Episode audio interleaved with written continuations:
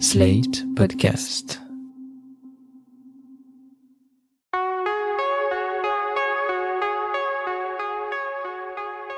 Je m'appelle Thomas Messias, je suis un homme blanc, cisgenre, hétérosexuel, et je n'aurais hélas pas eu l'occasion de voir de mes propres yeux l'Arc de Triomphe empaqueté, projet posthume porté par la fondation Christo et Jeanne-Claude.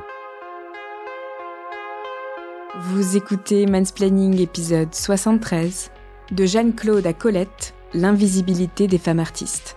Un podcast slate.fr.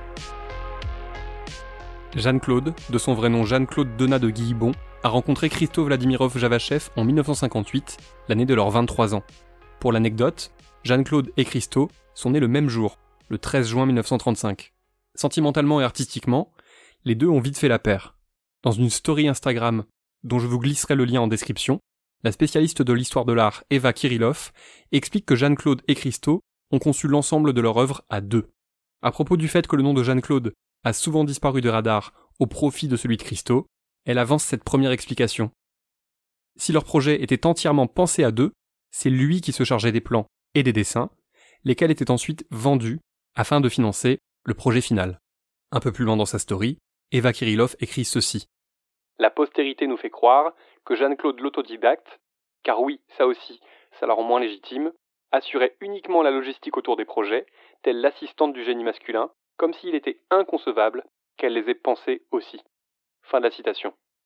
Toujours sur Instagram, une autre spécialiste, Margot Brucvin, ajoute que la fondation chargée de gérer leur image et leur travail s'est d'abord appelée Fondation Christo tout court, pour finir par être rebaptisée Fondation Christo et Jeanne-Claude. Objectif redonner à la partie féminine du tandem toute la visibilité qu'elle mérite. Ce que fait remarquer Margot Brucvin, c'est que pour communiquer sur l'empaquetage événement qui s'est terminé le 3 octobre dernier, l'Arc de Triomphe, le Centre Pompidou et le Centre des Monuments Nationaux n'ont pourtant communiqué que sur le nom de Christo. Et je dois bien avouer que dans ma grande inculture face aux choses de l'art, ça ne fait que quelques années, depuis le jour où je suis tombé sur un reportage au hasard de mes errances télévisuelles, que j'ai appris que Christo n'était pas un créateur solitaire. Les cas d'artistes femmes ainsi invisibilisés sont nombreux, et ça ne date pas d'hier.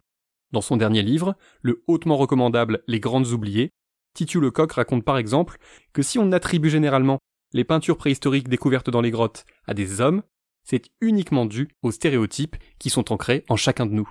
Voilà ce qu'elle écrit au début du chapitre 2. En réalité, on n'en sait rien, mais on n'a absolument aucune preuve que ces œuvres, sculptures, gravures, peintures aient été faites exclusivement par des hommes. Rien, si ce n'est nos propres biais, qui nous font toujours relier art et homme, puissance artistique et masculinité. Fin de la citation. Quelle que soit l'époque, il a rarement été fait grand cas du talent et de l'engagement artistique des femmes, lesquelles ont souvent été plagiées ou volées. Dans la newsletter des Glorieuses, datée du 7 juillet 2021, Rebecca M. évoquait le cas de Janet Sobel, la véritable inventrice du dripping, cette technique de peinture, aujourd'hui exclusivement attribuée à Jackson Pollock. Ce dernier a pourtant admis s'être très fortement inspiré de l'artiste américano-hongroise dont il avait vu des œuvres. Considérée comme n'étant pas une véritable artiste, Sobel n'a jamais été célébrée à sa juste valeur. Rebecca M. l'explique de deux façons, qu'on pourrait brièvement résumer comme suit. Primo, Sobel étant considérée comme une femme au foyer, il semblait tout bonnement inconcevable de l'envisager également en tant qu'artiste. Et secondo, Histoire de l'art étant à cette époque l'apanage des hommes, ce qui est encore le cas en grande partie de nos jours, ceux-ci se montraient par essence plus sensibles au travail des autres hommes. On a aussi assisté à des histoires de vol délibérés, y compris entre époux et épouses. Bien qu'assez académique, le film Colette, qui est coécrit par Rebecca Linkiewicz, Richard Glazer et le réalisateur Wash Westmoreland, prend le temps d'évoquer la façon dont l'écrivaine fut longtemps exploitée par son mari, surnommé Willy, qui apposait son propre nom, comme une marque, sur les romans dont elle était pourtant l'autrice. Dans le film, on peut entendre Willy se définir comme un entrepreneur littéraire, ce qui ne veut en fait pas dire grand-chose. On rappelle que les maisons d'édition, si elles impriment leurs pattes sur les ouvrages qu'elles publient, ne sont normalement pas censées faire disparaître le nom des auteurs ou des autrices des couvertures de leurs livres. Ils ne travailleraient jamais sans moi. Je leur prête mon nom, ma réputation, je prends tous les risques et on est quand même sur la paille. Il faut produire davantage. Eh bien, engage un autre écrivain. Et je le paie avec quoi? On a à peine gagné 1000 francs ce mois-ci. J'ai eu 300 francs de l'écho, 425 pour les vampires et seulement 250 pour les critiques musicales. Nos dépenses ne sont même pas couvertes. Mais qu'est-ce que c'est que toutes ces dépenses? Le loyer, Mathilde, les restaurants. Tu invites toujours tout le monde, quel que soit le nombre de convives. C'est ce qu'on attend de moi. Et les courses, le casino Je suis censé faire quoi? Vivre comme un moine, un paysan? Non, je dis simplement qu'on pourrait économiser. Vous pourriez écrire. Quoi? Vos histoires de Saint-Sauveur que vous m'avez racontées l'an dernier. Mes années d'écolière Oui, on en ferait le nouveau roman de Willy. Essayez au moins. Mais tout de suite, commencez immédiatement, par plage de 4 heures. Les loups sont à notre porte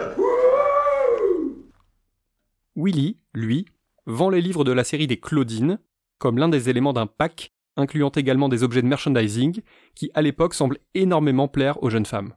Celles-ci sont d'abord séduites par le contenu des romans signés Willy, mais écrits par Colette, puis elles allongent la monnaie dès qu'il est écrit Claudine ou Willy sur n'importe quel objet un peu joli.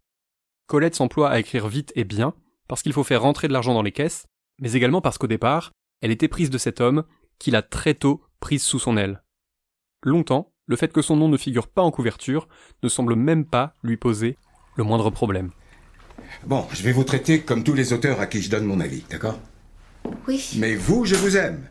Je vous adore, hein, que ce soit bien clair. Oui, oui, allez. Il n'y a aucun fil conducteur. Il manque une intrigue.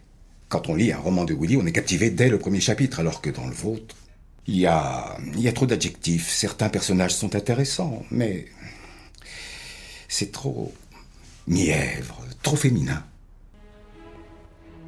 C'était une belle perte de temps. Pas si vous avez pris du plaisir à l'écrire. C'est pour toi que je l'ai écrit. C'est sa relation avec l'artiste lesbienne Mathilde de Morny, alias Missy, qui donne enfin à Colette l'élan nécessaire pour commencer à s'affranchir de Willy. Entre 1900 et 1903, les quatre premiers épisodes de la série des Claudines furent publiés sous le nom de ce dernier, mais après un divorce prononcé en 1906, Colette put mettre un terme à cette saga en signant de son propre nom avant d'entamer une œuvre conséquente, débarrassée pour toujours du nom et de l'emprise de son ex-mari. Le nouveau Claudine qui est en préparation. Oui. Nous pourrions le publier sous nos deux noms cette fois. C'est hors de question. Ollendorf ne voudra jamais. Hollendorf ou toi? Vous tenez vraiment à tuer la poule qui nous donne les Claudines en or? Ça m'étonnerait qu'on risque grand-chose. Claudine est bien établie. Et... Et puis tout le monde est au courant, on le soupçonne. Personne n'est au courant. Sauf si vous vous êtes vanté à Madame, votre homme de compagnie. N'insulte pas Missy. Oh, celle-là, elle vous prive de votre sens de l'humour ainsi que de votre bon sens. Tu es Mais injuste. c'est beaucoup trop risqué, surtout vu l'état actuel de nos finances. Nous n'avons plus un sou. Évidemment, comme toujours. Et toi, tu joues et tu nous envahis avec tes antiquités. Acheter une bouchée de pain lors d'une mise aux enchères de liquidation. La voiture, le cheval de course qui a fini boiteux. Et vous, avec vos drôles de tenues, vos chapeaux et votre emprunt exorbitant pour... Je veux mon nom sur ce roman. Non, Willy est une marque. Et de toute façon, une femme qui écrit, ce n'est pas vendeur. Salopard. Sale fainéant prétentieux, tu n'es qu'un gros salopard. Tout ceci est ridicule. Si vous étiez réticente à ce point, il ne fallait pas accepter. Diable, oui. Sans progéniteur, il n'y aurait jamais eu de Claudine. L'histoire de l'art et les hommes en mal de légitimité semblent converger vers un même objectif exploiter le travail des femmes artistes et les laisser ainsi sur le bas-côté. De temps à autre, cela semble relever de la négligence maladroite, même si quand la maladresse s'exerce toujours au détriment de la même catégorie de personnes, on ne peut plus vraiment parler de maladresse. Le reste du temps, cela relève du vol délibéré, à l'image de ce que l'écrivaine Meg Wolitzer décrit dans son roman La Doublure, adapté au cinéma de façon très convaincante par le réalisateur Björn Runge. Dans ce film intitulé The Wife, qui date de 2017, Glenn Close interprète John Castleman, épouse d'un écrivain acclamé qui s'apprête à recevoir un prix littéraire. Et pas n'importe quel prix. Allô, je vous écoute Vous m'entendez, Madame Castleman? Oui Monsieur Castleman, vous êtes toujours là Oui, oui, je suis là. J'ai l'honneur et le privilège de vous annoncer que c'est vous, Monsieur Castleman, qui avez été choisi cette année pour recevoir le prix Nobel de littérature. Merci, merci, merci infiniment. Votre travail est d'une richesse remarquable. Votre style intimiste est d'une intelligence et d'une profondeur extraordinaire. Et en outre, votre exploration de la forme romanesque influencera les générations futures d'écrivains. Madame Castleman, je vous préviens, votre époux va être assailli par les journalistes. Par conséquent, je vous conseille de filtrer ces appels car ça peut devenir rapidement pénible. Oui, je m'occuperai bien de lui. The Wife est un film passionnant sur la silenciation des femmes artistes par les hommes. Si vous voulez en lire davantage, j'avais écrit tout un article sur le film pour Sled.fr début 2019. Sans trop divulgacher, on finira par découvrir que Joseph Castleman, lorsqu'il monte sur scène pour y recevoir son prix Nobel, n'est clairement pas à sa place. Et que son épouse, quasi anonyme au milieu de l'assistance, mériterait bien mieux que d'être juste remerciée en tant que simple compagne.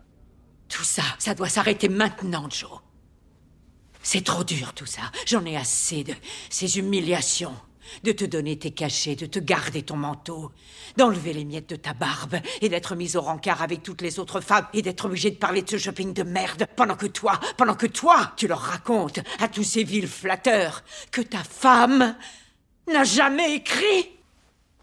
Ta femme qui vient juste de gagner le prix Nobel.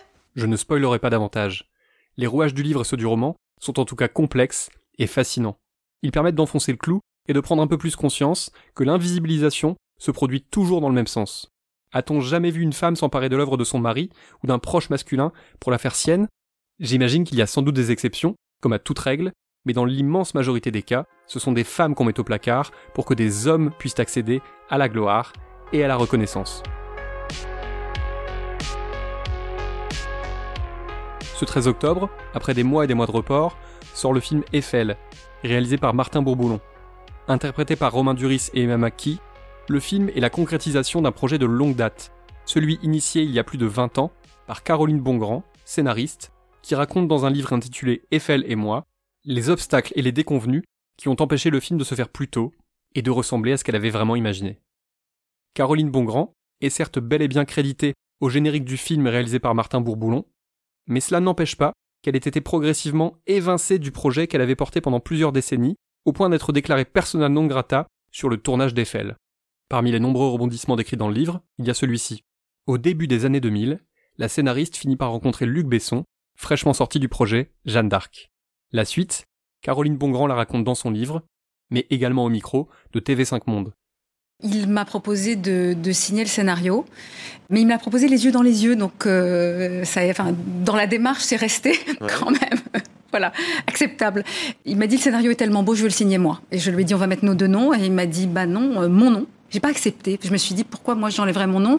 Ensuite, tout le monde, voilà, quand je dirais que c'est moi qui ai fait ce film, on dira que je suis mythomane et c'est mon premier film, donc je, je voilà, j'ai refusé. Et il m'a dit si je ne fais pas ce film, personne ne le fera jamais parce que c'est trop cher. À l'époque, le film était budgété à à peu près 150 millions de dollars.